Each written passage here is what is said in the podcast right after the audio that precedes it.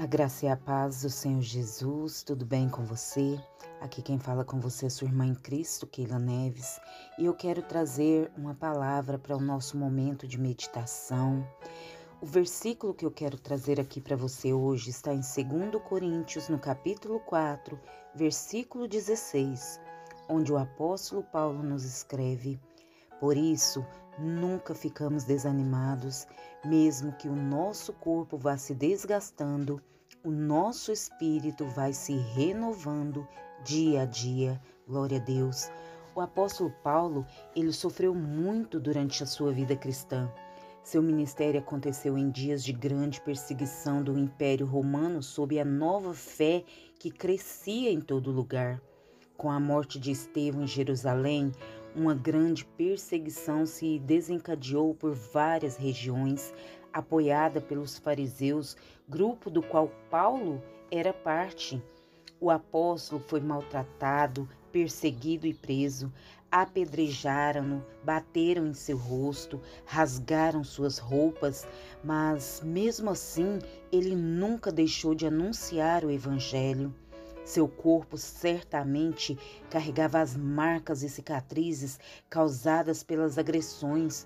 Contudo, o interior de Paulo se renovava a cada dia e ele era fortalecido por Deus para suportar todas as coisas. Apesar de tudo, ele conseguia se manter em paz e fortalecer os irmãos. Ele sabia que estaria com Cristo um dia e isso lhe dava esperança. Veja o que ele disse. Pois os nossos sofrimentos, leves e momentâneos, estão produzindo para nós uma glória eterna que pesa mais que todos eles. Segundo Coríntios 4:17. Como um homem que sofreu tanto pôde dizer que seu sofrimento foi leve e momentâneo? Aos olhos naturais, nunca entenderemos isso. Mas, se considerarmos a glória eterna como Cristo reservada para nós, qualquer sofrimento se torna pequeno. Como temos encarado os nossos sofrimentos? Temos confiado em Deus ou nos afundado nos problemas da vida? Nunca se esqueça, Deus é fiel. Ele não permitirá que vocês sejam tentados além do que podem suportar. Ele nos afirma isso em 1 Coríntios, no capítulo 10, versículo 13. O apóstolo Paulo não podia impedir que fosse perseguido, que fosse humilhado ou preso, mas ele podia cuidar do seu espírito. Ele buscava o Senhor constantemente e tinha o espírito renovado. Paulo se alimentava com a palavra de Deus, oração e jejum.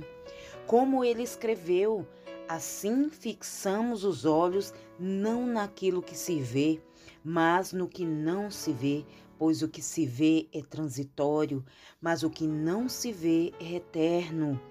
Mantenha os seus olhos em Jesus e prossiga, assim como Paulo venceu, nele você também vencerá. Amém?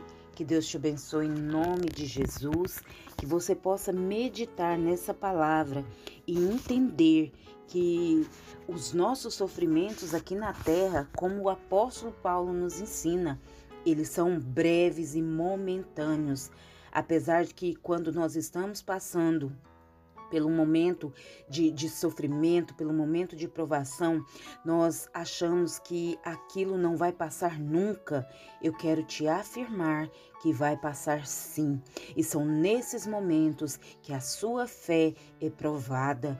Então se mantenha firme, alimente o seu espírito com a palavra de Deus, com jejuns, com orações, porque o Senhor não te dá prova maior que você possa suportar. Amém? E em tudo Ele está com você. Você jamais estará só. Deus abençoe seu dia. Em nome de Jesus.